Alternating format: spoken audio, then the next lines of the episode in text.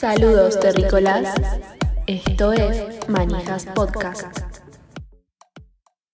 Buenos días, buenas tardes, buenas noches, sea la hora que sea que nos estés escuchando. Esto es Manijas Podcast y acá estoy con mi prima Georgie. Hola Georgie.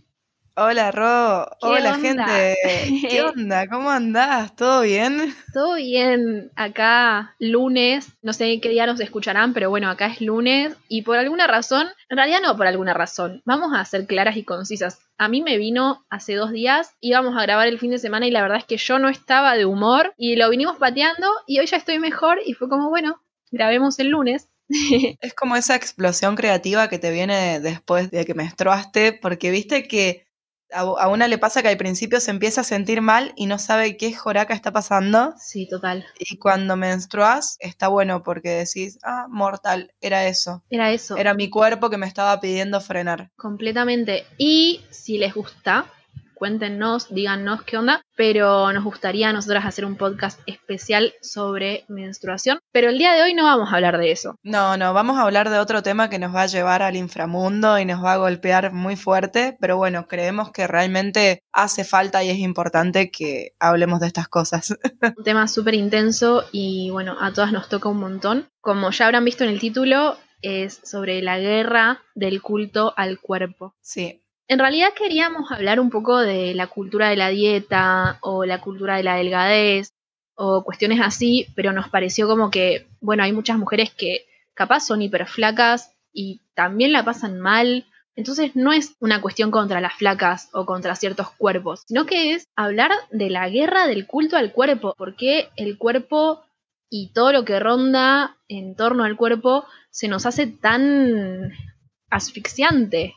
Creo que esa es la palabra. aparte nos pasamos todas nuestras vidas buscando ese sueño de ser flacas, lindas, hegemónicas. Cuando hablo de hegemonía se me viene un poquito eso a la cabeza, ¿no? Flaca, alta, rubia, linda. Yo creo que directamente la palabra hegemónica es algo que se puso de moda últimamente y es algo también con lo que te atacan, por decirlo de alguna forma, porque por ejemplo, bueno, en alguno de los capítulos anteriores creo que lo conté, que yo soy abolicionista, o sea, estoy completamente en contra de la regulación de la prostitución, todo da para un tema aparte, pero bueno, en un momento Y algún día vamos a hacer un capítulo al respecto. Totalmente. En un momento hice un post como un descargo en torno a eso y me empezaron a atacar muchísimo y lo que más me decían, chicas que obviamente estaban en contra de mi postura, era hegemónica de mierda, ¿qué sabrás vos? O seguro que vos viviste toda tu vida escuchando cómo la gente te decía lo hermosa que eras, qué vas a saber vos, lo que es tener que prostituirse y que no sé qué. Y era como, a mí me hacía ruido porque el insulto que usaban era ese, ¿viste? Ah, hegemónica de mierda, vos qué sabés, no sé qué. Claro. Y es como, mira, todo bien, pero ser linda o que la gente por ahí vea eso en vos, primero no significa que vos lo creas y segundo no significa que vos te levantás y estás en un colchón de rosas y que toda tu vida es hermosa y que no sé qué, porque tal vez viviste un montón de violencia, tal vez te pasaron un montón de cosas, tal vez no encontraste trabajo, tal vez lo que sea, ¿entendés? Me parece que hoy en día se usa eso como el insulto de hegemónica cuando realmente no, no, no tiene una base. No, no es un, no es que sos hegemónica y vivís en una nube de pedo de Disney y todo es color de rosa y estás en ese cuento de hadas. Aparte, sin tener en cuenta la insensibilidad, porque un comentario así, si a vos te agarra en un momento en el que vos estás vulnerable, te puede llegar a hacer mucho, mucho daño. Te hace mierda. Mira, yo todavía me lo acuerdo y pasó hace más de un año esto. Claro. Pero, por ejemplo, un hombre, vos decís, bueno, los cuerpos flacos no es lo que vos decís, pero, por ejemplo, una persona dice, los cuerpos flacos son cuerpos hegemónicos. Y capaz que hay un hombre que es flaco, que tiene, no sé, abdominales, lo que quieras, y es gay, y el tipo va al boliche y cuando sale lo cagan a palos porque es gay. Claro. El ser hegemónico no lo salvó de eso, ¿entendés? No lo salvó de los insultos o de los golpes o de un montón de cosas. Entonces hay que dejar de tener tanta liviandad con respecto a todo. Sí, aparte también es una especie de suerte porque hay una realidad, Sí. tenemos todo un sistema que nos está definiendo qué es Completamente. bello y qué no es bello. Completamente. bueno, vos, tal vez hay personas que están más encajadas dentro de lo que ese sistema define que es bello y que no es bello. En una época de la humanidad, ser bella, o sea, ser una mujer bella, era tener muchos kilos. Y hoy cambió eso y es todo lo contrario. Hay un video de una youtuber que, que me gusta mucho, se llama Ale Marín, si quieren buscarla, eh, está en YouTube. y ella en el video cuenta un poco que antes no importaba tanto el cuerpo que tenías porque las tallas no existían.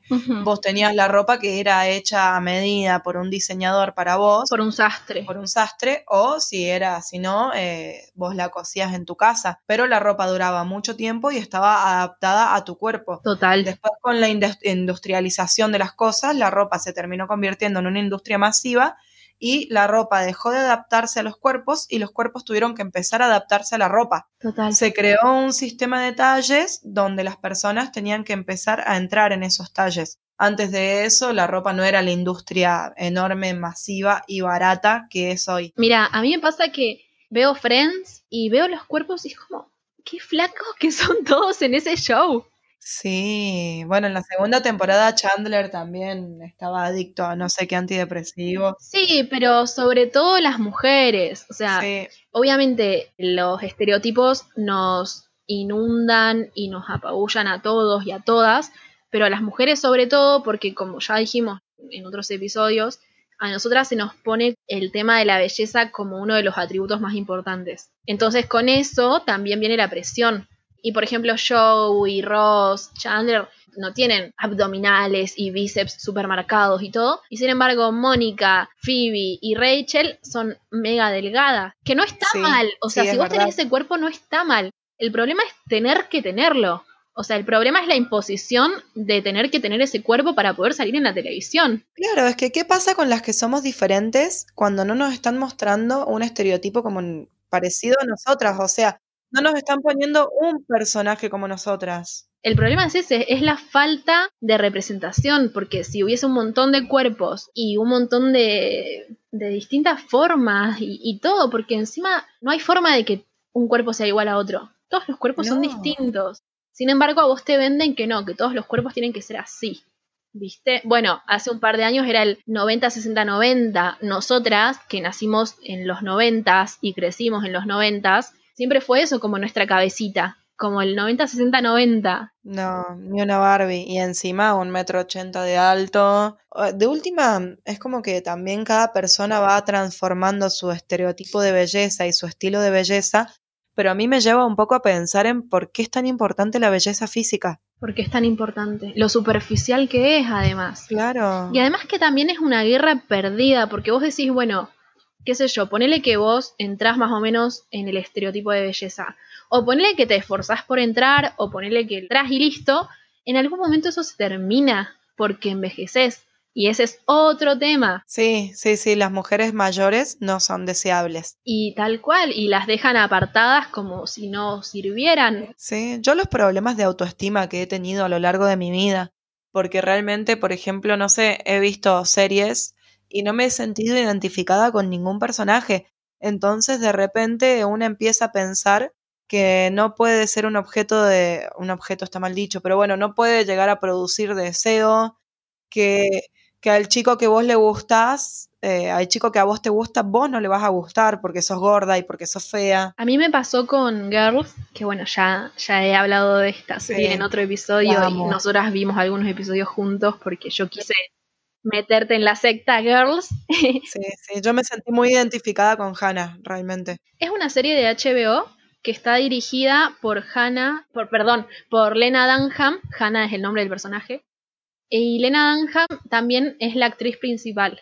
Y ella es gorda. Es una persona que no es el estereotipo que nosotras vemos siempre en las novelas. A mí me pasó que al verla a ella desnuda, porque hace muchas escenas desnuda, dije, wow, o sea, es loquísimo. Es fue la primera vez que vi una persona que no sea hegemónica en una serie de televisión Sí, y como protagonista. como protagonista. Para mí igual es una persona bella, pero también como llevado al plano de la, fa- de la realidad, porque ella es hermosa, en la vida real es una piba hermosa, pero Hollywood también y todas las series nos venden esa belleza inalcanzable, o sea, O ese estereotipo, ese estereotipo, porque vos tal vez, si no hubiésemos nacido y crecido en una sociedad que nos enseñara cuáles son los cánones de belleza, capaz que encontraríamos belleza en otras cosas, y en otros cuerpos y en otras formas. Por ejemplo, la celulitis. ¿Por qué la celulitis tiene que ser algo que está mal y que hay que erradicar y bueno, y llega el verano y es como, bueno, acá está este tratamiento para que no la tengas, acá está este tratamiento para reducirla, acá está esta dieta para que reducirla y no sé qué, y bla, bla, bla. ¿Y qué tal si nosotras hubiésemos crecido en una cultura que nos enseñara que la celulitis está totalmente bien y que es normal y que es aceptada y que incluso, imagínate esto, ponerlo un paso más allá y ver belleza en eso. Ya sé que por ahí en, otro capítulo de Amor Propio, creo que fue, dijimos como que, bueno, no es necesario ver nuestras estrías y pensar, ay, qué estrías de tigresa, no sé qué, porque tampoco es eso, o sea, la idea no es que, bueno, la belleza sea siempre lo más importante y que todo tiene que ser bello, pero qué tal si nosotras viésemos esa celulitis como algo incluso atractivo, ¿entendés? Positivo. Lo que pasa es que eso nos va a servir a nosotras cuando estamos solas en el espejo, pero cuando salgamos a la sociedad Total. va a ser totalmente distinto.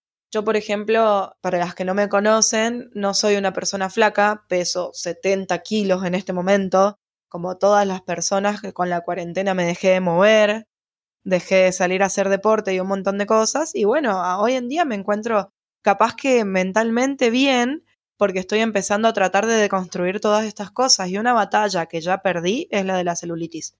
Realmente ya no quiero seguir peleando por eso, porque he hecho deporte y he seguido teniendo celulitis. He comido bien y he seguido teniendo celulitis. Nunca me hice capaz con un tratamiento, pero... Pero no funcionan. No funcionan. Aparte nos quieren, nos quieren ahí. Yo años Te quieren esclava. en cómo hacer para no tener celulitis. Años. Y chicas, tengo celulitis desde que tengo 15 años y tengo 28. Lo he tenido la mayoría de mi vida. Entonces ya está, no me voy a volver loca con eso. Ya hasta como lo que lo tomo natural y bromeo al respecto y está todo mejor. Es natural. porque claro, es natural, pero mira el nivel de, de machaque que tiene mi cabeza que tengo que decir me lo tomo natural. Incluso hay fantasmas que tenemos nosotras mismas, prima. Yo el otro día estaba en el departamento con una bombacha puesta, ¿viste? O sea, en mi, en mi departamento. Y como que no, no me sentía muy bien porque, bueno, viste, te, ves las estrías, la celulitis, todo y decís, uy, esto no sé, o sea, como obviamente por más deconstruidas que estemos, por más feministas que nos creamos, fueron muchos años de machaque y muchos años de, deditos señaladores en todo lo que estaban, desde miles de lugares, desde la publicidad hasta la gente de tu familia. Sí, sí. Y me pasó que, que vino Sandy y me dice, ay, qué hermosa que estás, no sé qué, una cosa así, como es una pavada, o sea, Sandy mi pareja. Y yo dije, bueno, capaz que esto es más fuerte el fantasma que estoy teniendo yo en mi mente que lo, que realmente es, ¿viste? Obviamente es algo a construir. Yo, por ejemplo, cuando te veo a vos, no sé, no veo para nada capaz las cosas que vos misma te ves a vos misma. No, obviamente, obviamente. Eh, o por ejemplo, también te puede pasar que estás viéndote, por ejemplo, no sé, yo como que todo bien con mirarme en el espejo, pero cuando me saco una foto me quiero morir. O sea, no, capaz que no aguanto esa realidad, pero bueno, también está en mí luchar y decir, loco, ¿por qué tengo que ser como dicen las revistas y por qué tengo que esforzarme tanto por eso? Y está bien ser diferente eh, o ser como soy. A ver, los parámetros de hegemonía están, los parámetros de hegemonía están, hay algo que dice vos sos bella, no sos bella, eh, tu cuerpo está bien, tu cuerpo está mal, y la sociedad se encarga de hacerte saber todo el tiempo dónde estás. Vos en qué lugares te encontrás. Es que para mí lo que hay que construir es el concepto de hegemonía, el concepto de belleza. ¿Por qué la belleza tiene que ser lo que nos venden? Y bueno, tiene que ser lo que nos venden porque precisamente nos quieren vender más y más cosas. El día que nosotras digamos, no, mira, yo voy a aceptar estas estrías, yo voy a aceptar esta celulitis, yo voy a aceptar lo que sea que a vos te esté acomplejando, ese día todo lo demás deja de tener poder. Le ganás a todo eso otro. Pero bueno, obviamente lleva muchísimo, pero mucha lucha, ¿entendés? O sea, lleva como mucha revolución, sobre todo interna. No sé si conoces a Taylor Swift, supongo que sí, la cantante. Ay, ¿cuál es? Ah, yo sabía, porque vos sos muy de, que la gente así súper famosa, capaz que no la conoces y después me decís que a otra que yo no conozco sí conoces. Pero bueno, a lo que iba con Taylor Swift es que ella tiene un documental. Ella es una chica que es como muy modelito, o sea, debe medir como un 80 o más. Es blanca, rubia, flaca. Y en el documental ella dice que mm, se la pasaba, o sea, tenía problemas alimenticios, se la pasaba comiendo menos de lo que realmente necesitaba su cuerpo y haciendo más ejercicio de lo que realmente podía soportar y cosas así. Y sin embargo, veía una foto que le sacaba un paparazzi y se veía horrible. Claro. Eh, en un momento un paparazzi le saca una foto y sale con un poquito de pancita, porque qué sé yo, capaz justo tomó una gaseosa, ¿entendés? O sea, ni idea. Pero dice que salió en todas las noticias diciendo Taylor Swift está embarazada. ¿Entendés? y a eso, a ella la hizo re mal a nivel mental, porque como que veía esa foto con apenas un poco de panza y ya se sentía como... Sí, encima, preocupa, encima preocupándose a extremo por su imagen. Y porque además también todo lo que los paparazzis y, y, la sociedad hace sobre ella, que no la dejan estar en paz, o sea, no la dejan tener un poco de panza, porque ya es como, ah, bueno, estás embarazada. Yo una vez no, me voy un poco de tema, pero bueno, también tiene que ver con esto. Una vez, eh, yo hace tiempo tenía un trabajo en una oficina. Y bueno, mi jefe era un hombre grande, 65 años. Y había ido, había bajado a abrirle a uno de los proveedores de esa oficina. Y cuando subo, yo tenía puesto un enterito. Me dice, eh, che, sin ofender, ¿no? Pero ¿sabes qué me dijo el fulano? Me dijo que con ese enterito tenés una panza de embarazada de tres meses.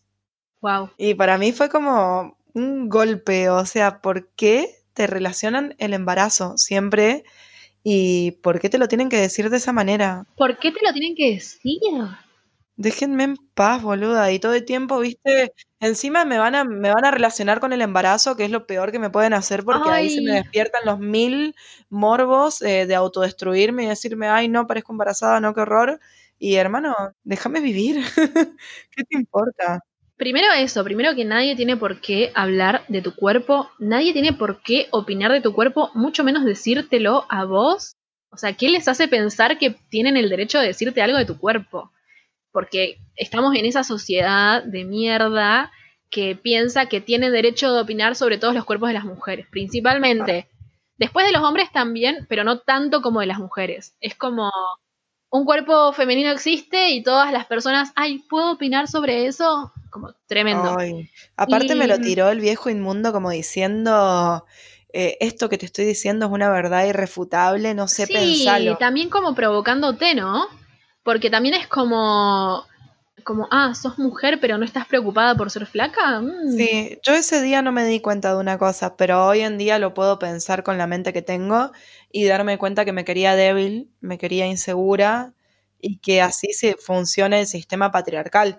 Por ejemplo, eh, ellos quieren que vos estés insegura, preocupada por tu cuerpo y de esa forma no peleas un poder verdadero en este mundo.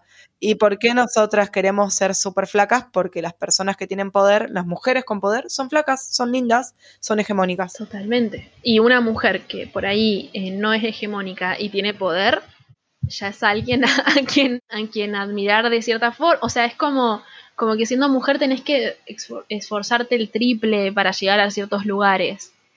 bueno, el techo de cristal y conceptos que está buenísimo que busquen si pueden. Pero, pero bueno, es súper doloroso y súper tremendo. Em, lo que te iba a decir de, Taylor Swift también ah, es que. No, no, no. Yo como que nos vamos por las ramas y después vuelvo.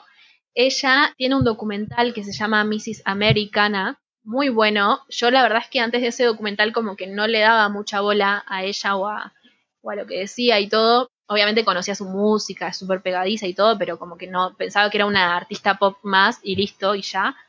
Y cuando vi el documental fue como, che, esto está buenísimo.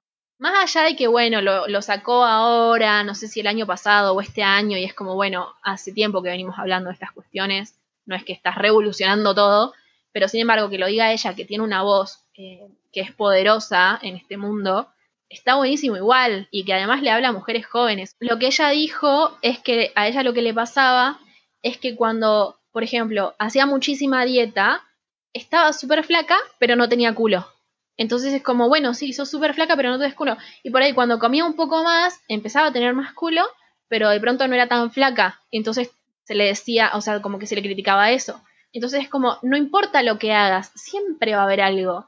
Y te lo dice Taylor Swift, que debe medir un 80, ¿entendés? Y que vos desde afuera, desde, desde otra perspectiva, decís, esa chica es hegemónica, esa chica no debe tener problemas, y sin embargo, mirá cómo batalla con todo eso, y mirá cómo se la pasa haciendo dietas y ejercicios y cosas. Y ella lo que dice en una parte del documental que me pareció súper fuerte, es como, o sea, súper copado, es como nunca vas a entrar en todos los cánones. O sea, no queremos estar en eso. Lo que queremos es deconstruir nuestra mente y lo que queremos es cambiar el discurso que nosotras tenemos en nuestras mentes. Y es como, es verdad. Después, bueno, la chabona es amiga de todas modelos, supermodelos, y le Danham por alguna razón. la actriz de Girls.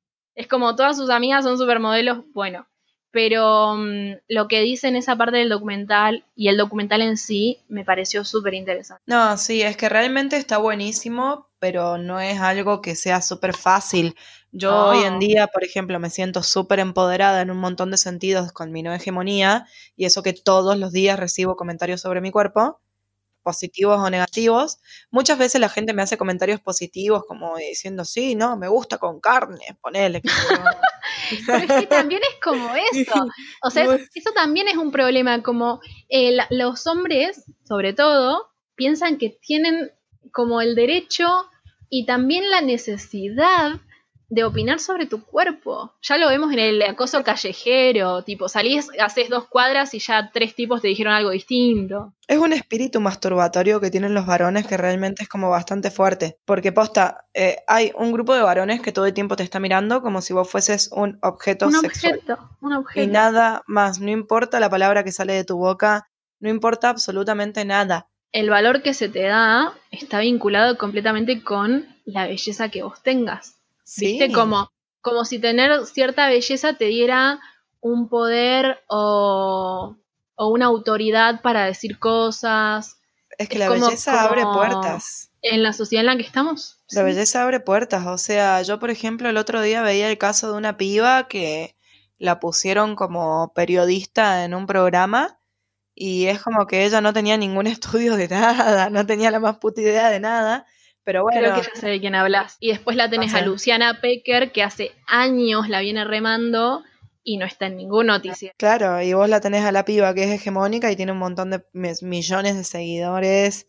Y realmente muchas veces es gente que todo bien, pero eh, está todo bien con que seas hegemónica. Yo entiendo ese concepto de entrar al sistema y explotarlo desde adentro.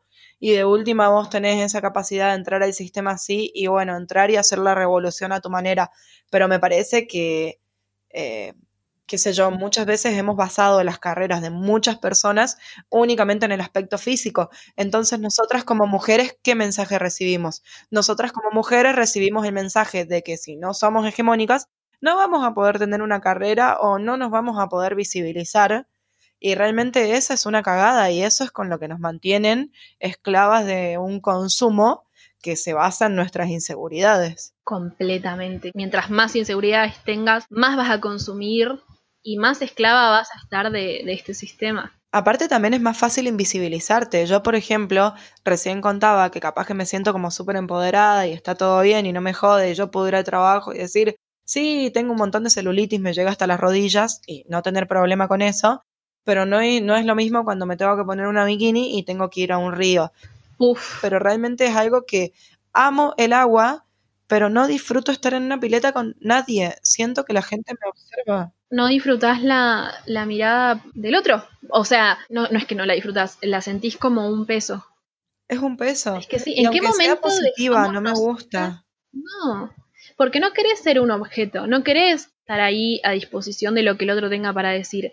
Así sea, qué buena que estás, o así sea, che, mira, te diste cuenta que tenés pelo. O sea, no, no querés no querés, o sea, A mí me pasa directamente cuando salgo a la calle, cuando estoy sola 10 minutos y ya algún tipo me dijo algo, ¿entendés? Creo, creo que nos pasa a todas. Es como eh, la mirada constante que tal vez algún día cambie, porque bueno, ahora ya decimos que no son piropos, es acoso callejero, pero esa mirada está constantemente y así como está explícita en estos tipos que te dicen guarangadas en la calle, está implícita en la gente con la que te relacionás. Lamentablemente lo está.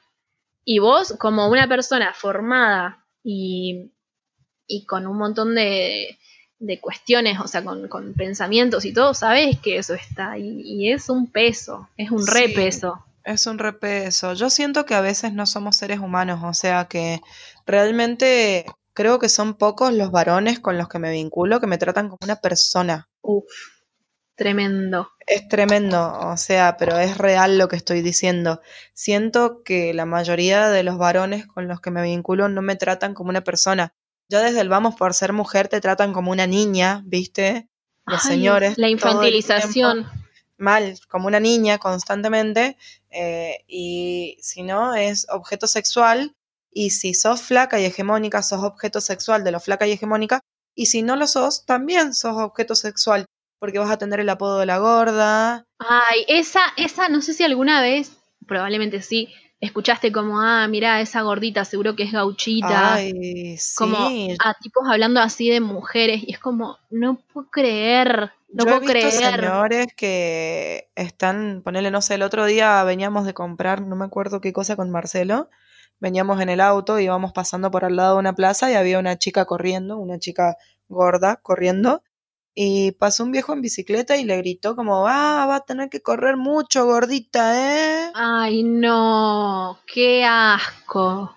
Y vos decís, hermano, ¿sabés qué es lo único que ganan? Eh, invisibilizarnos, Qué viejos de mierda. Eh, no solamente está mal que lo diga, está mal que eso se le pase por la cabeza. ¿En qué momento el señor pensó que tenía derecho a invadir así el espacio? Y sabes qué, esa chica gorda somos todas, boluda. Además, Privi, o sea, ves viejos, pelados, gordos, que no, no tiene nada de malo. No tiene nada de malo ni que sean pelados, ni que sean gordos, ni que sean viejos. Pero ves a personas con todas esas características opinando del cuerpo de una chica de 20 años.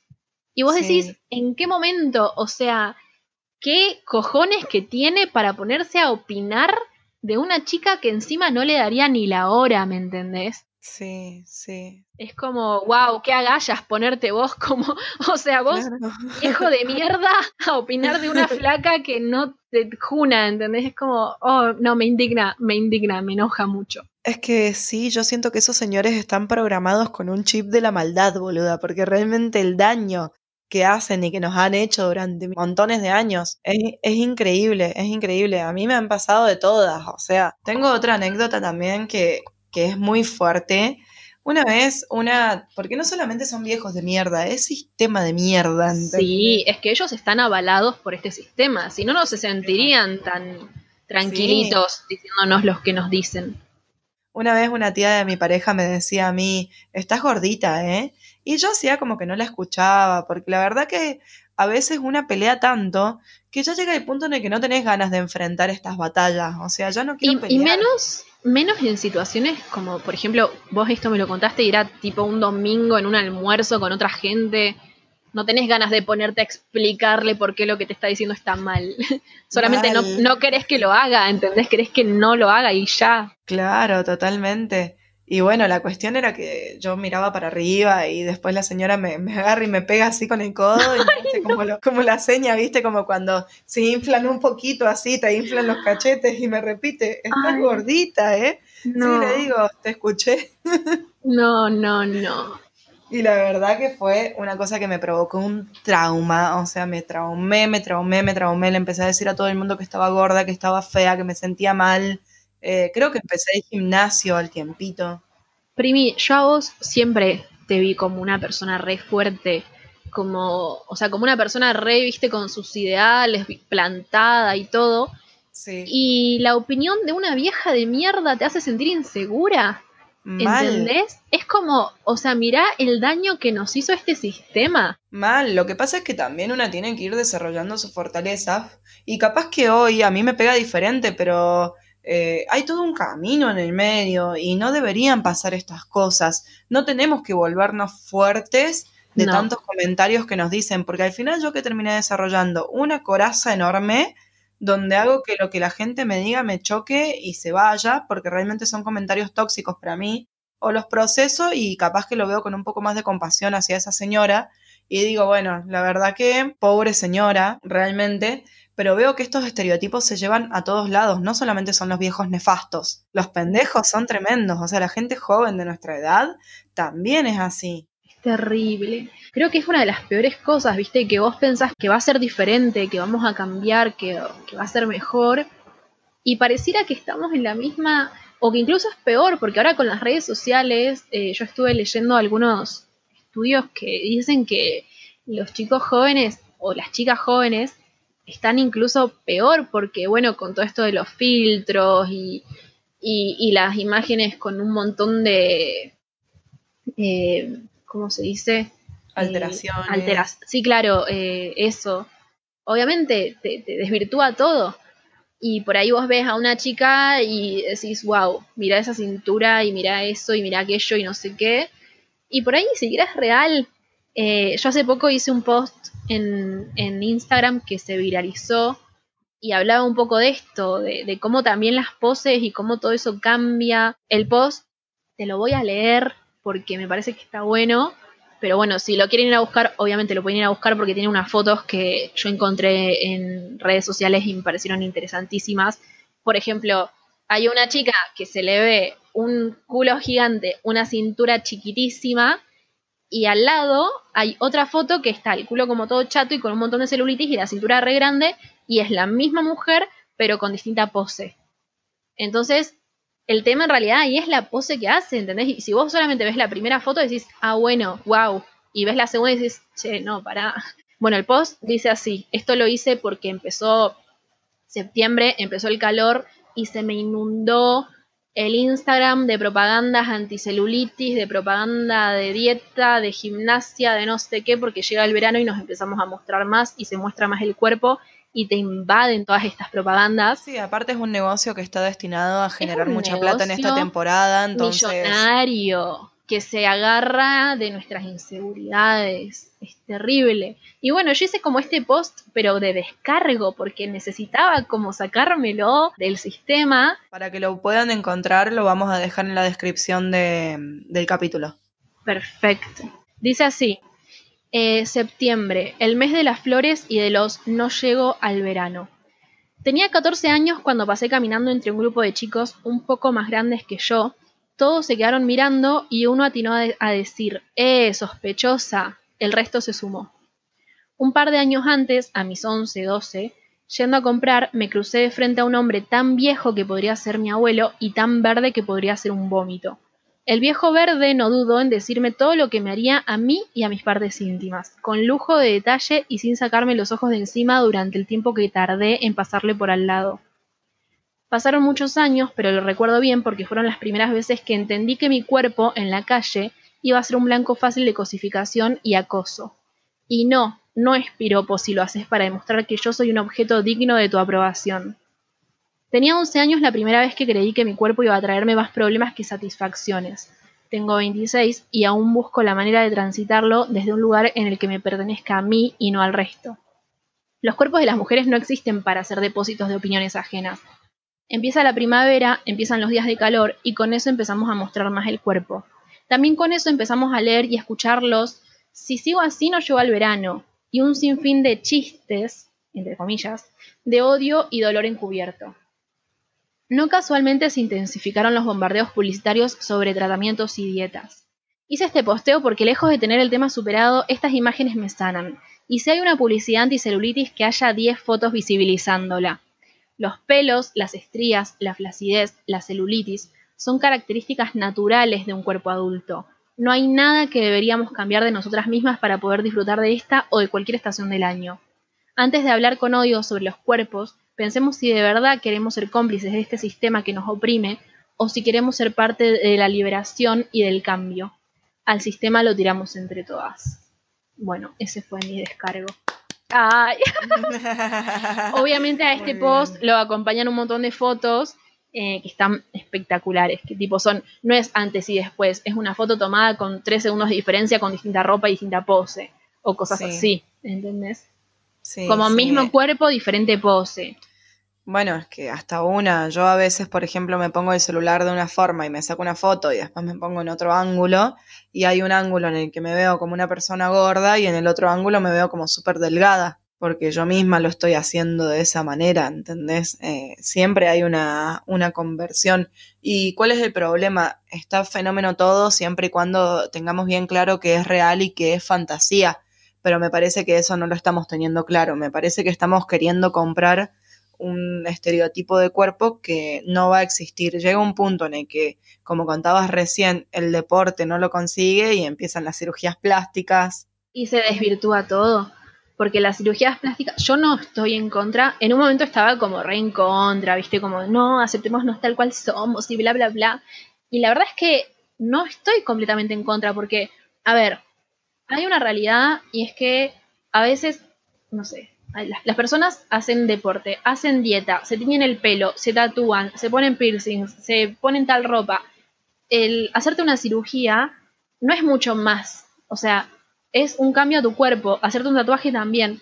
El problema es por qué te haces esa cirugía. O sea, en qué canon querés entrar.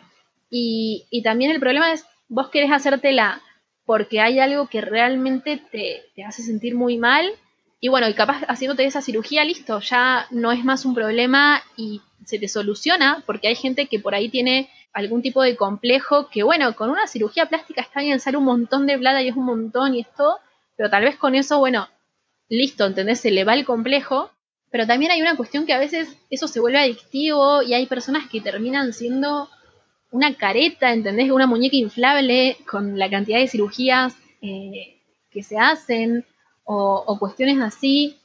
Em, o sea, siento que si vos lo querés hacer porque vos pensás que eso te va a hacer sentir bien, está perfecto y hacelo. Pero también saber que eso viene desde un lugar de querer encajar en cierto canon de belleza. Porque, por ejemplo, si vos naces en una isla desierta con una nariz gigante, pero nadie jamás te dijo que lo hegemónico era tener una nariz chiquitita y respingada, no te la vas a querer operar, ¿entendés? Te vas a querer hacer una rinoplastía porque desde que naciste hasta el día de hoy, lo que se te dijo fue que las narices lindas eran las narices respingadas. Sí, totalmente. No está mal que, que, acudas a, a ese tipo de cosas, pero sabiendo por qué. Es como la depilación. Yo, por ejemplo, esta semana le hice, hice una colaboración con un centro de estética que me hizo la depilación definitiva. Y yo no me depilo por un deseo genuino de no querer tener pelos. Yo me depilo por presión social. ¿Entendés? A mí. Es que nosotros también somos parte de este sistema. Somos parte de este Hacemos lo que podemos para tratar de, de ser lo más libres y felices que se pueda, pero no dejamos de vivir acá. Mira, prima, yo sí, nadie jamás, o sea, si yo me voy a la pileta, me voy a la calle, camino por acá, por allá, con pelos, en mi cuerpo y nadie me dice nada, a mí no me molestaría, ¿entendés? Yo no tendría problema en tener pelos, pero estamos socializadas como personas que no tienen que tener pelos, porque las mujeres en un momento, antes no había problema de que tengamos pelos, en un momento la Gillette le vendía a los hombres para que se afeiten la barba, cuando la gran mayoría de, de los hombres estaba en la guerra, se quedaron sin clientes y empezaron a imponer que las mujeres se afeiten. Y ahí se oh. empezó a comercializar las afeitadoras. Y a partir de ahí se empezó a usar en la publicidad que las mujeres no tengan pelos. Desde entonces hasta ahora eh, se recontraimpuso la depilación. Sí, es que boluda, ¿por qué las axilas son un estereotipo de belleza? Viste que las axilas tienen que ser blancas, no pueden estar manchadas no tienen que tener pelo, que se te vea una mancha de transpiración en la axila, es lo peor que te puede pasar. Yo vivo en Córdoba. Para las personas que no son, conocen Córdoba, en el verano hay una humedad increíble y es muy difícil evitar que se te haga una mancha de transpiración en la axila. Una aureola. Claro, y a veces yo estoy en el trabajo Y realmente pienso, no, la puta madre, es una inseguridad, es algo que te genera inseguridades y son cosas naturales. ¿Hasta qué punto nos están queriendo hacer que, que nos desconozcamos a nosotras mismas, que no conozcamos es, nuestro Es como quitar lo humano, viste, de, de nuestro cuerpo. Mal, mal. Y ahora nos quieren decir, ah, mira, los varones también se depilan. Los que quieren. Y sí, obviamente que la industria de la estética va a tratar de abarcar la mayor cantidad de clientes que se pueda. Nadie los va a señalar por no hacerlo. Ese es el tema. Si vos salís peluda en la calle, vas a tener que bancarte algo, ¿entendés? Vas a tener que mínimo bancarte miradas juzgadoras y también quizás comentarios. Pero bueno, por ejemplo, en mi caso, yo siento que con la depilación hago un pacto. Hago un pacto con el patriarcado. Digo, bueno, mira, ¿sabes qué? Si en esta agacho la cabeza y me depilo. Y eso no me hace peor feminista. O sea, no es que vos por depilarte o maquillarte o preocuparte por tu estética vas a ser una mala feminista. El tema es saber de dónde viene todo eso. Aparte, no existe un ideal de feminista perfecto. Ponele, qué sé yo, todas las referentes feministas que yo conozco eh, han ido a programas de chabones hiperpatriarcales para tener visibilidad y también consumen todas estas cosas. Es que no, existe afuera del sistema. Y además también es una trampa, porque, por ejemplo, a mí me gusta tener las uñas lindas, ¿viste? Y por ejemplo, ahora en la cuarentena, capaz no me ve nadie, y si no las tengo lindas, no sé, no me hallo. Es algo que yo ya internalicé como que es algo que a mí me gusta. De hecho, siempre me gustó pintármelas, me las pintaba a mí misma, se las pintaba a mis amigas. Y es como, bueno, también el feminismo no se trata de más reglas, ¿viste? Es como, veamos cómo podemos sentirnos mejor y que eso no se nos vuelva en contra también, como que no sean un montón de etiquetas también ahora a llenar. No, pero el problema es que tampoco podemos vivir, pedir que todas las personas vivan la vida bajo los mismos, las mismas normas y las mismas recetas capaz que a vos pintarte las uñas te hace re feliz y me parece fenómeno que te pintes las uñas. En mi caso, no lo necesito porque realmente no me llama la atención y está fenómeno que yo no lo haga. La cagada es que me quieran imponer a mí que lo haga Ese es el problema. imponer a vos que no lo hagas.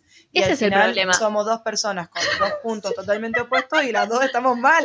claro, ese es el, el problema son las imposiciones. El día que las imposiciones dejen de estar, vamos a ser tanto más libres, pero tanto más libres. Claro, porque no está mal que te maquilles, no está mal que hagas lo que quieras y ah, incluso no está mal que tengas un estilo de vida fitness. Lo que está mal es que nos quieran vender que eso eh, funciona para todas y es bueno para todas. Yo, por ejemplo, veía estos días como a unas influencers que como que su eslogan es sí se puede, así, como tipo macrista.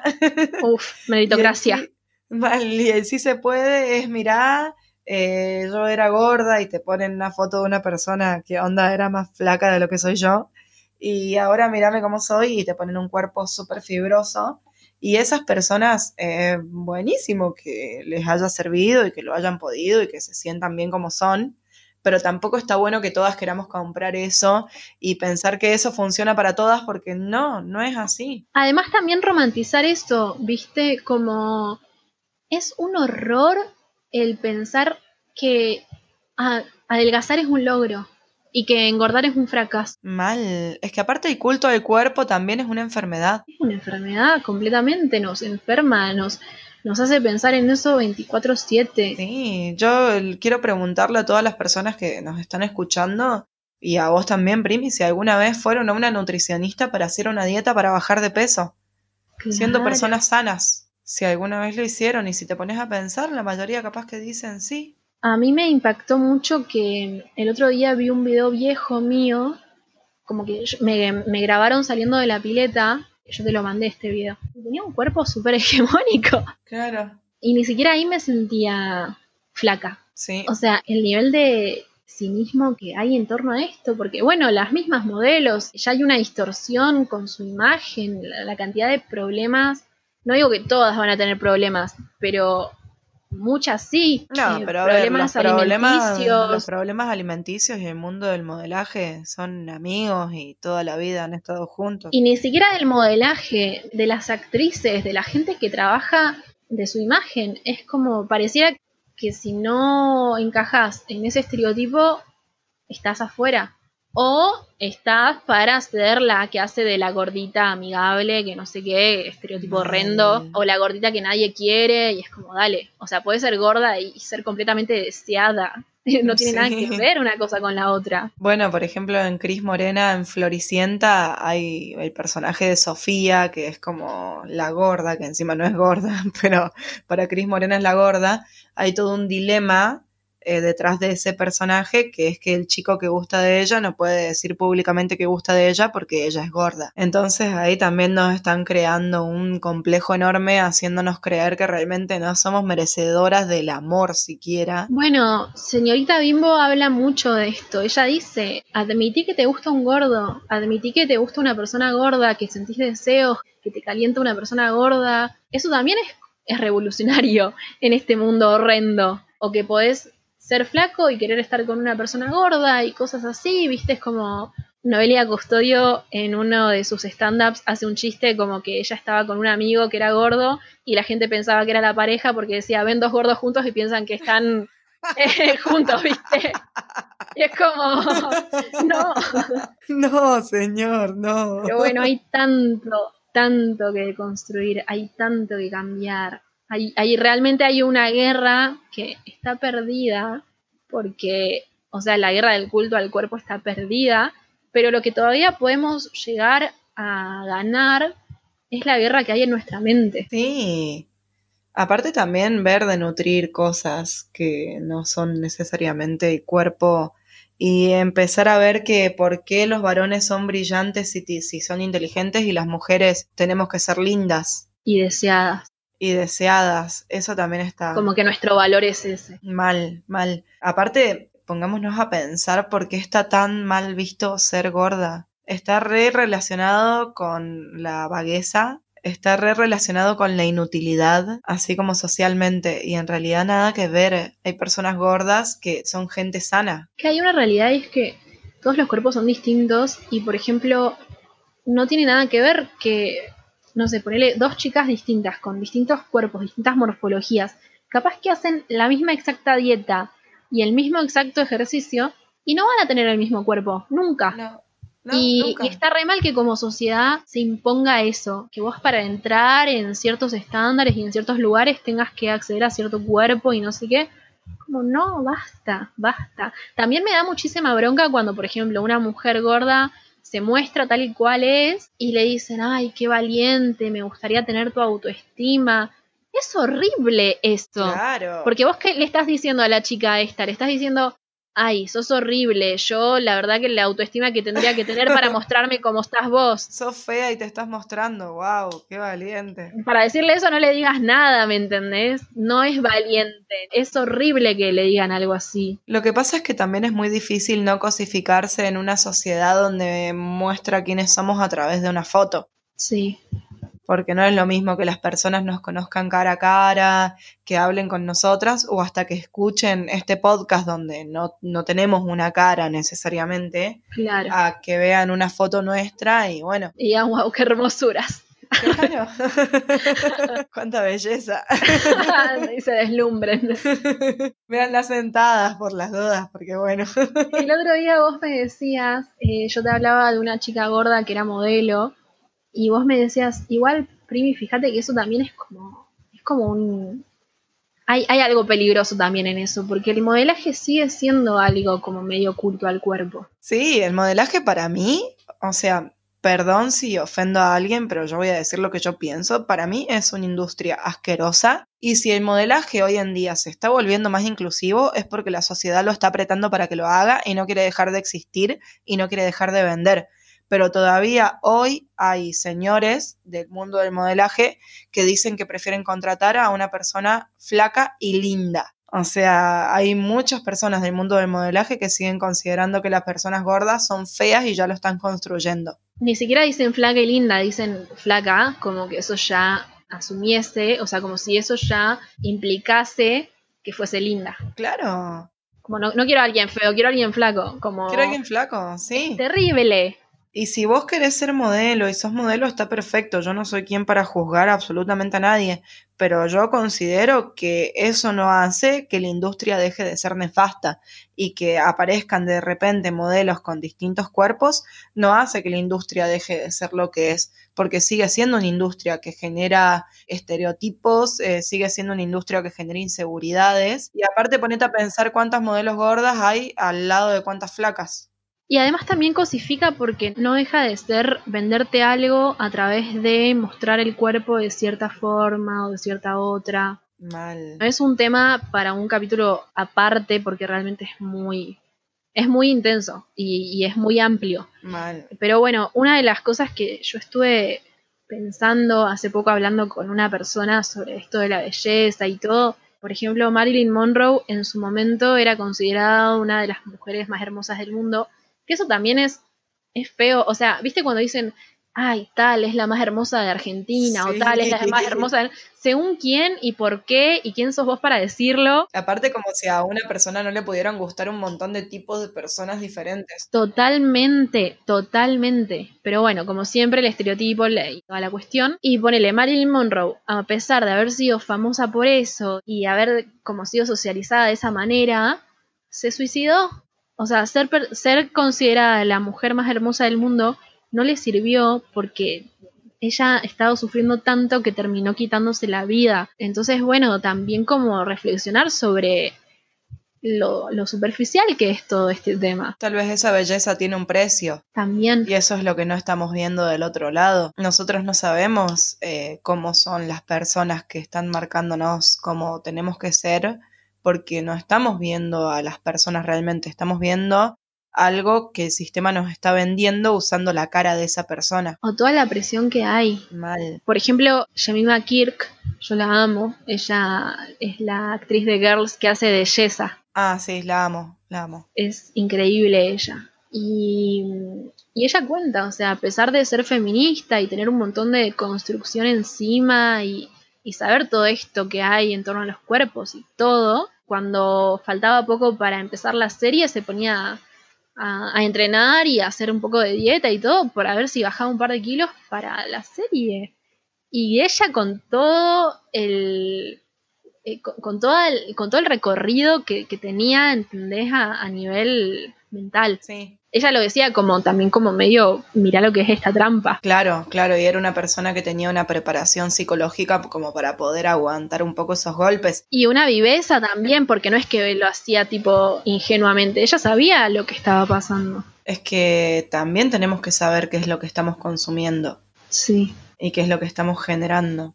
Y eso es increíble. Eh, bueno, viste la película Chicas Pesadas, que es como que toda la película, ella, la, la mala, ¿cómo es que se llama? Regina George. Regina, sí. Regina quiere bajar un kilo y medio. encima lo tiene clavado, un kilo y medio.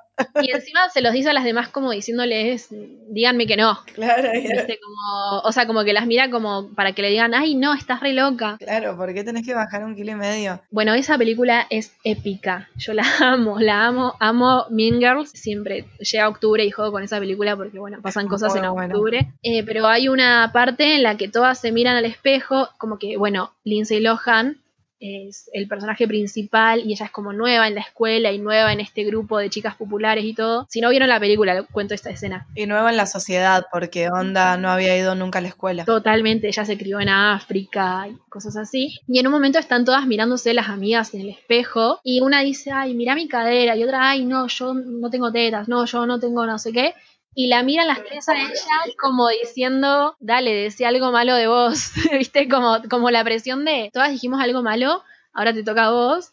Y ella como, tengo mal aliento en la mañana. y se quedan como, what? y una dice, ew. sí son re básicas. Aparte está re bueno lo que ella piensa, porque ella como que en el momento dice, yo antes creía que solamente eh, las inseguridades estaban en ser gorda y ser flaca, y no, ahora me doy cuenta que hay un montón de cosas más que te pueden generar inseguridades. Totalmente, que lo dijimos un poco en uno de los capítulos del amor propio, me parece. Del amor propio, sí. mito del amor propio. Sí, eso la verdad que es una realidad. Son muchísimas las cosas que te pueden generar una inseguridad. Es que es una lista interminable, por eso justo hoy veía una chica que decía, eh, si no quieres tener ojeras, puedes hacer esto. No fumar, tomar mucha agua, dormir tantas horas, esto, aquello, aquello, aquello, aquello, o simplemente aceptarlas.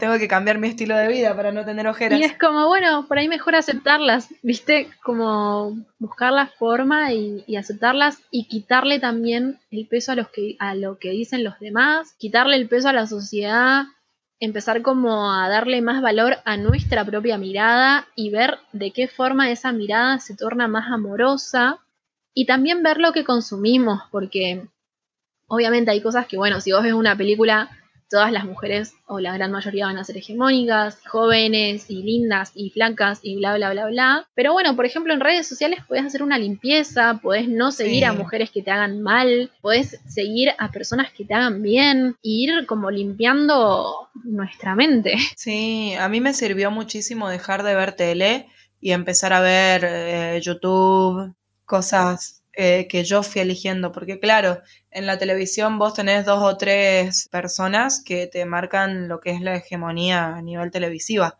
te eligen a todas las personas. Y encima en Argentina no tenemos renovación nunca porque hace 30 años que tenemos a las mismas personas en la televisión. Y fíjate que los que están desde hace muchos años son todos varones.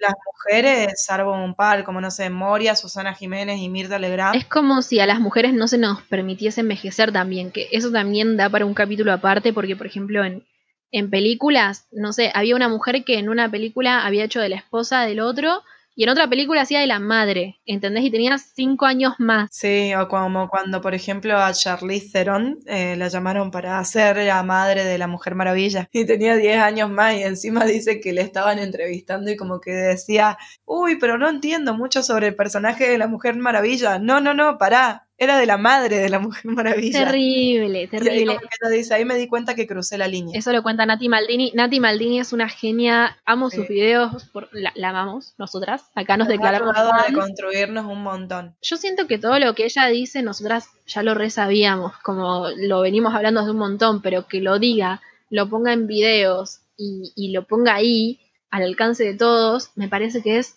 algo hermoso y aplaudible. Aparte no nos hace sentir solas. Yo les cuento una, realidad. Hay veces que me siento tan sola porque estoy rodeada de muchísima gente que no tiene esta, esta Mentalidad. forma de pensar y esta mentalidad y capaz que no, no sienten empatía conmigo cuando yo me siento incómoda Claro. y hasta me hacen cuestionarme si soy yo la que realmente está mal. Y no, no soy yo la que está mal, la del problema. Todo el maldito sistema está mal, diría Lisa Simpson.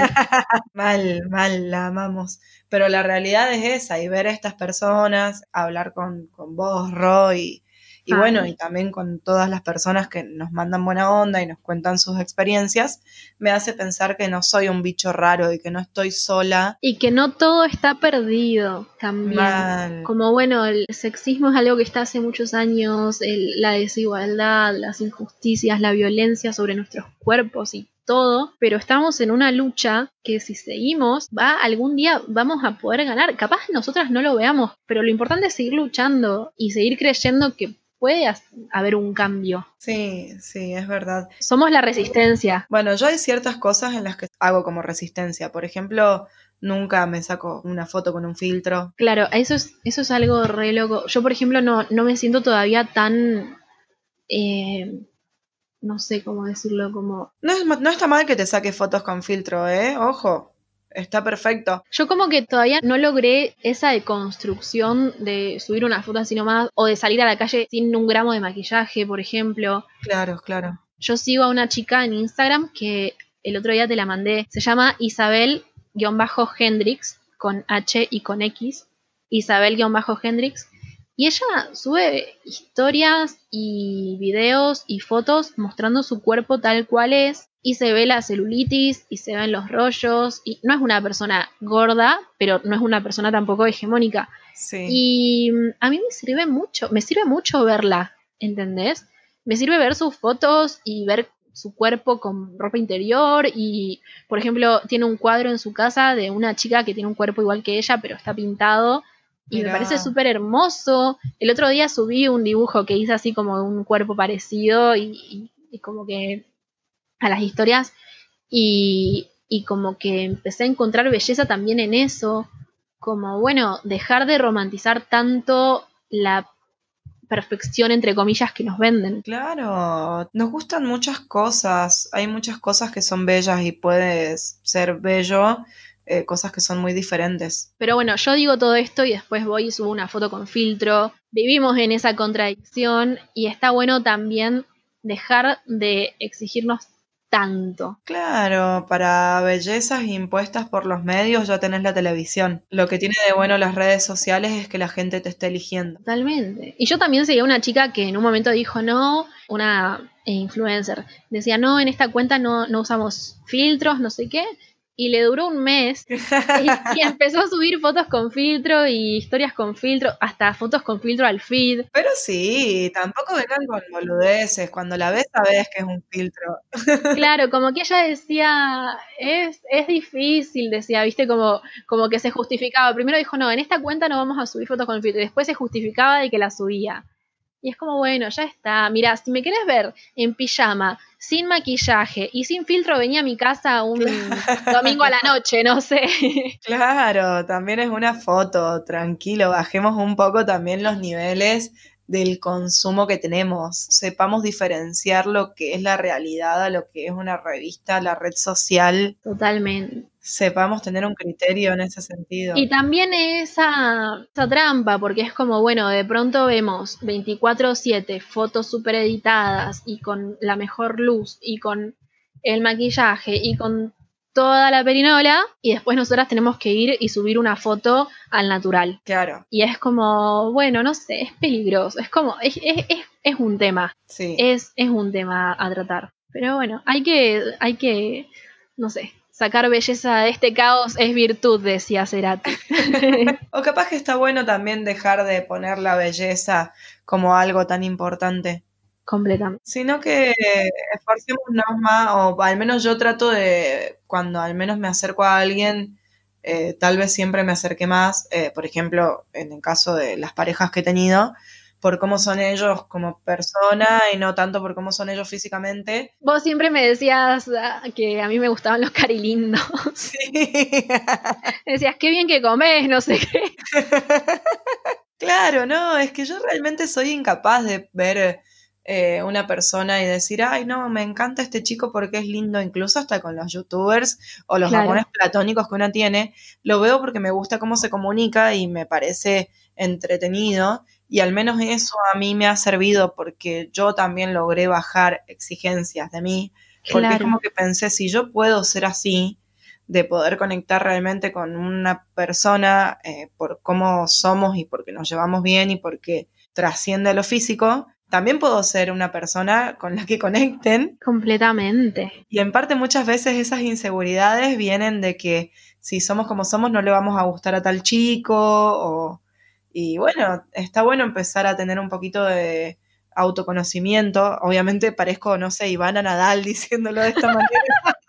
Qué nefasta, boluda.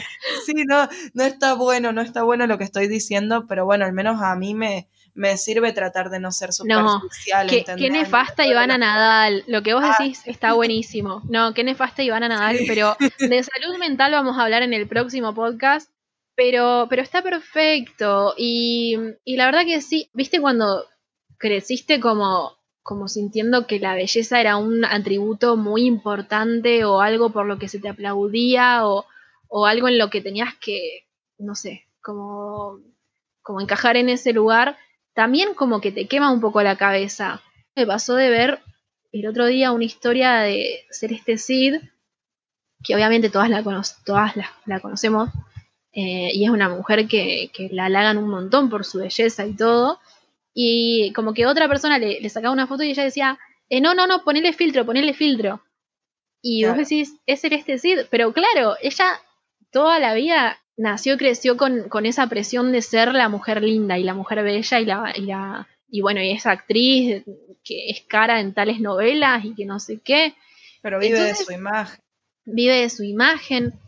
Entonces es, es algo muy difícil y es algo que tiene como un montón de aristas y un entramado como muy complejo. Entonces, bueno, no nos sintamos mal eh, si no podemos destrabarlo o sepamos que tenemos que tener paciencia al respecto y, y bueno, y, y tratar de, de no sé, No sé. la verdad es que no sé, chicas, no sé cuál es la respuesta. Este capítulo no tiene ningún tipo de conclusión, no tiene absolutamente ninguna, ninguna reflexión final. No nos salieron esas frases poéticas así como en camino a, destrabarse, a ser felices. La verdad es que no. El día que los sepamos se los contamos. Sí, sí, sí. O bueno, escuchen a Ivana Nadal y ahí van a aprender claro. de una forma súper fácil Completamente. Pero, bueno, tratemos de, rever nuestros consumos. Por ejemplo, si vos ves que, no sé, si es un influencer que te dice, ay, cómprate estas zapatillas de tal lugar y hace esta dieta que me dijo fulanito y este ejercicio que me dijo tal otro y hacete la, el, no sé, la, la no sé qué para la celulitis acá y la no sé qué para la depilación acá y 80 mil o sea, como eso, vos decís, bueno, nada, está haciendo publicidades. No, eso no es genuino, eso te está quemando la cabeza. Entonces, ver, por ejemplo, esos, ese tipo de consumos. Bueno, hay un botón que dice dejar de seguir, puedes dejar de seguirla y sentirte mucho mejor. O si ves a una mujer que todo el día está subiendo fotos que, que vos decís, no sé, te comparás y no te gusta lo que ves vos en tu espejo, bueno, también la puedes dejar de seguir, empezar a seguir a otras personas, a ver otras cosas, a, hacer como una deconstrucción y encontrar la belleza en otros lados. Porque, por ejemplo, vos decís, bueno, quitarle el valor a la belleza. Yo, por ejemplo, soy una persona que la estética es algo que realmente le gusta, porque me gusta muchísimo el arte, me gusta la pintura, me gusta la ropa, me gusta el maquillaje, me gusta la fotografía, ¿entendés? Es como eh, la, la, cuestión estética es algo que me rodea muchísimo. Sí, sí, sí. Entonces, es que aparte es hermoso también. Yo, por ejemplo, también me tiño el pelo también. Yo creo que es quitarle valor a la belleza impuesta. A la belleza impuesta, eso es. No es como, bueno, no, vamos a odiar la belleza y vamos a hacer todo lo contrario y no sé qué. Como dice Hannah Gatsby en su especial de Nanette, que dice una chica pelada dice, ah, es una feminista enojada y no sé, no, no es eso, ¿entendés? Como, no es que te tenés que pelar y ponerte tatuajes en toda la cara y no sé qué porque odias la belleza. No, es buscar la belleza en lo que vos creas que es bello, de construir la idea de belleza impuesta y darle otro color y buscar otra forma y saber que la belleza puede estar en absolutamente todo. En todo. Aparte también un poco pensar en que seas como seas, tenés derecho a ser feliz. Tal cual, tal cual. Eso, eso creo que es como fundamental porque... Tenés derecho a disfrutar tu cuerpo. Y a veces cuando no estamos disfrutando nuestro cuerpo o estamos tan concentradas o esperando ser bellas o culpándonos por serlo y sentirnos bien al respecto o sintiéndonos vanidosas, también le servimos al sistema, también estamos bloqueándonos y también estamos siendo infelices por eso. Sí, totalmente.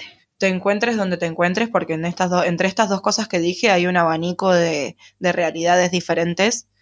Y estés donde estés, tenés derecho a ser feliz. De pronto, por ejemplo, vos decís, bueno, no sé, te sentís linda y, y sabes que esa belleza te abre puertas y no sé qué, y, ah, no, pero vos vas a renunciar a eso porque está siendo vanidosa o porque no está siendo buena feminista o porque y volvés a entrar en el juego, ¿entendés? O sea, no le debes nada a nadie. No. O sea, no le debes nada a nadie. Esa es. A nosotras nos socializaron como que le debíamos cosas a las mismas personas, ya sea belleza o sumisión o lo que sea. Y la verdad es que... Sobre todo belleza. Sobre todo belleza. Pero nuestra verdadera revolución para mí es sentirnos libres, y tenemos que intentarlo. Por más que nos cueste un montón y por más que hagamos pasitos súper chiquitos, yo creo que se puede y que bueno, estamos en este camino y no estamos solas. No, eso es muy lindo. bueno, Primi. Primita. Es momento de que nos vayamos despidiendo. Eh, acuérdense que nos pueden escribir a somosmanijaspodcast.gmail.com y bueno, eh, nos pueden encontrar en nuestras redes a mí me encuentran en arroba romaga.arte. Eh, yo en Instagram aparezco como arroba aleda-80. Les mandamos un beso enorme, terrícolas. Gracias por llegar hasta acá. Un beso gigante.